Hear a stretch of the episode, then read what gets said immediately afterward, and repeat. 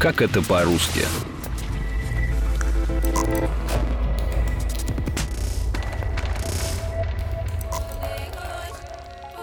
Где-то с начала декабря все мы начинаем ждать долгих новогодних праздников.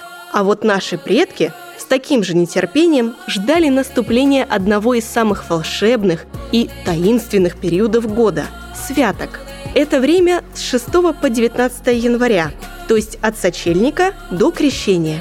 Откуда взялись эти не самые очевидные названия, чем каледовщики отличаются от святочников и что такое подблюдные песни, попробуем разобраться в этом эпизоде подкаста «Как это по-русски».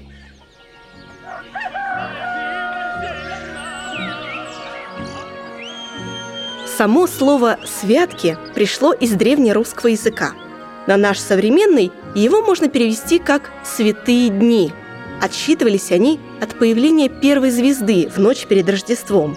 В этот период заканчивается старый год и начинается новый. Даже световой день понемногу становится все длиннее.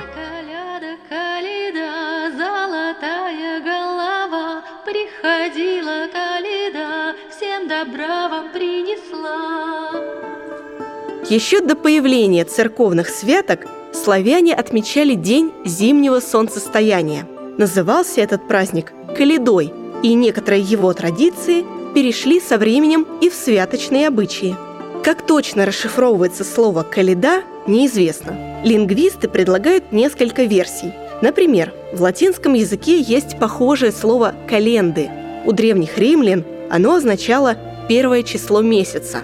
По другой версии, каледа с латинского языка трактуется как «холода» или «начало зимы». Третий вариант происхождения – вновь латинское слово «колева», это праздничное постное блюдо из пшеницы с медом, сухофруктами и орехами.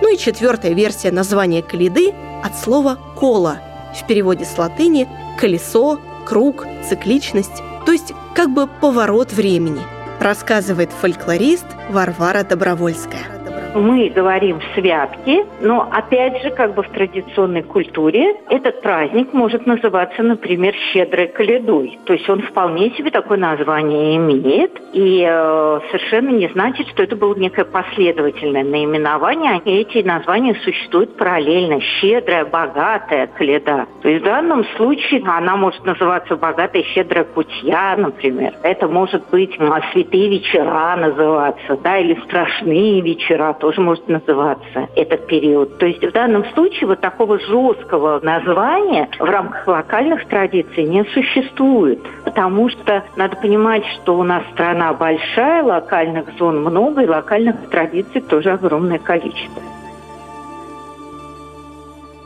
Мороз как бы потеплел, песни зазвенели, и под редкою хатою не толпились грядущие. Одним из главных обрядов того времени было каледование – веселый ритуальный обход домов с песнями и плясками с целью выпросить угощение. Наряженных жителей деревни, которые проходились по всем избам, называли каледовщиками. Они подходили к дому и начинали петь, прославляя хозяев жилища. Желали им богатого урожая в новом году, здоровья всей семье, счастья, достатка. Назывались такие песни колядками – Взамен каледовщики получали сладкие вознаграждения – пироги, конфеты, блины, пряники и лепешки. Что это? Это мешки кузнеца Вакулы. Утащи их скорее ко мне в хату и разглядим хорошенько, чего он там наколедовал.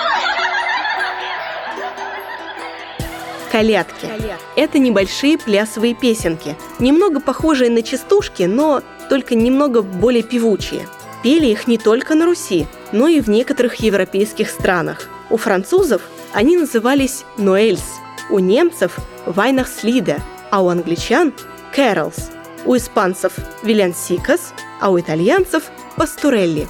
У нас колядки, в зависимости от региона, еще называли каледовками, коледами, колядами, щедровками, кулагами, даусинками и даже каракульками березовыми – забитая видала. Щедрый вечер, добрый вечер, добрым людям на здорово. Хорошо каледуют. Неотъемлемой частью праздника были святочные гадания. Чаще всего спрашивали о том, какой получится грядущий год, что будет с урожаем, ну и, конечно, что там насчет суженого ряженого. Подробнее про святочные гадания мы уже рассказывали в двух эпизодах подкаста «Какая-то мистика».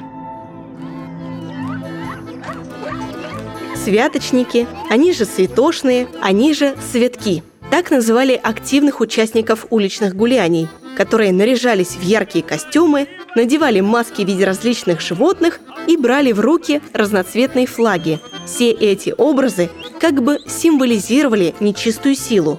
В зависимости от региона святочников называли по-разному. Например, в Ленинградской области их прозвали окрутниками или кудесниками – от слова «колдуны».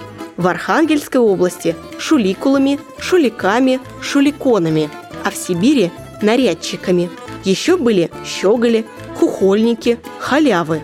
Между каледовщиками и святочниками есть существенное отличие – Каледовщики – это люди, которые исполняют совершенно конкретные песенные тексты. И в данном случае каледовщик почти никогда в русской традиции не входил в дом. Он пел под окнами, пел колядки, да, это особые благопожелательные песни, и ему подавали некое угощение обычно через окошко. А ряженые, они наоборот входили в дом, они как бы разрывали вот это вот пространство защитное, да, и устраивали некий молодой молодежные бесчинства, их на самом деле довольно много, потому что помимо ряженых и каледовщиков появляются еще и христославы, то есть те, которые Христа славят, и они как раз в дом входят, да, и поют Христославие. А есть еще посевальщики, это люди, совершающие посевальный обряд, и они тоже входят, как вы понимаете, в дом. То есть их очень много всяких разных персонажей.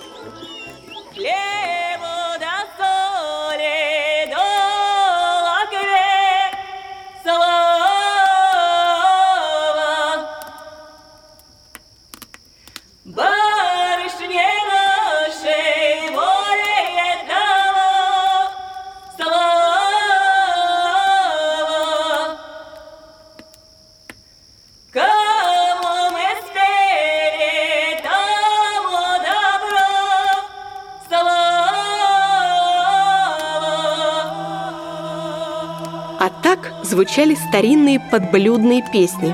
Еще их называли илиями, так как во многих песнях это слово в припеве повторялось.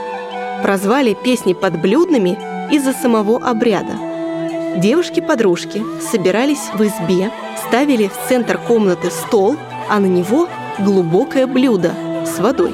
Каждый из гадающих клала в него какую-то одну свою вещь – перстень, сережку, булавку, брошку, пуговицу, монету и так далее. Потом блюдо накрывали полотенцем и начинали петь те самые подблюдные песни, призывая богатство, счастье, ну и, конечно же, любовь. В это время старшая из женщин, обычно вдова, встряхивала полотенце и наугад вынимала по одной вещи. И вот под какие слова твою брошку или колечко вытащат, такая судьба и ждет тебя в новом году. Ну чем же мне вас, дорогие гостюшки, почивать? А нам хоть мясо, хоть рыба. За все спасибо. Ни одни святки не обходились без специальных угощений. Одним из таких была козуля – традиционное северно-русское печенье, либо пряник из постного или сдобного теста. Выпекали их обычно в виде оленя или козы, отсюда и название. Но есть и другая версия – согласно которой козуля образовалась от глагола «казить», то есть шутить, шалить. Козули еще называли кокурками, каракульками, витушками, клендерами. Нередко в них запекали различные вещицы, чтобы погадать. Нашел крестик – к счастью, монетку – к богатству, а уголек – жениха встретишь. Еще одно праздничное постное блюдо, которое традиционно готовили 18 января в крещенский сочельник – это сочево – сваренный рис с изюмом, курагой и орехами, щедро политый медом да посыпанный семенами мака. Сочево в переводе с древнерусского языка – сок или сочица. Имеется в виду сок из конопляных, маковых и других семян, которыми наши предки заменяли масло – Сочево – это разновидность кутьи, похожего блюда по вкусу и рецепту, только оно варится из пшеницы, а не из риса. Еще с 8 века существует поверье – отведаешь сочево в сочельник, будешь жить счастливо весь год. Мам, как вкусно пахнет. Сынок, но Рождество завтра. А сегодня сочельник, и до первой звезды есть нельзя.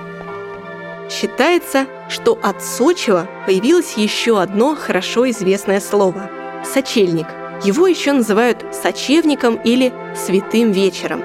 Вторая версия, что это слово произошло от сочень или сочник. На Руси эту постную и пресную лепешку с творожной начинкой пекли на соке из конопляных семян и исключительно в канун Рождества Христова 6 января и на Крещение Господне 19 января по новому стилю.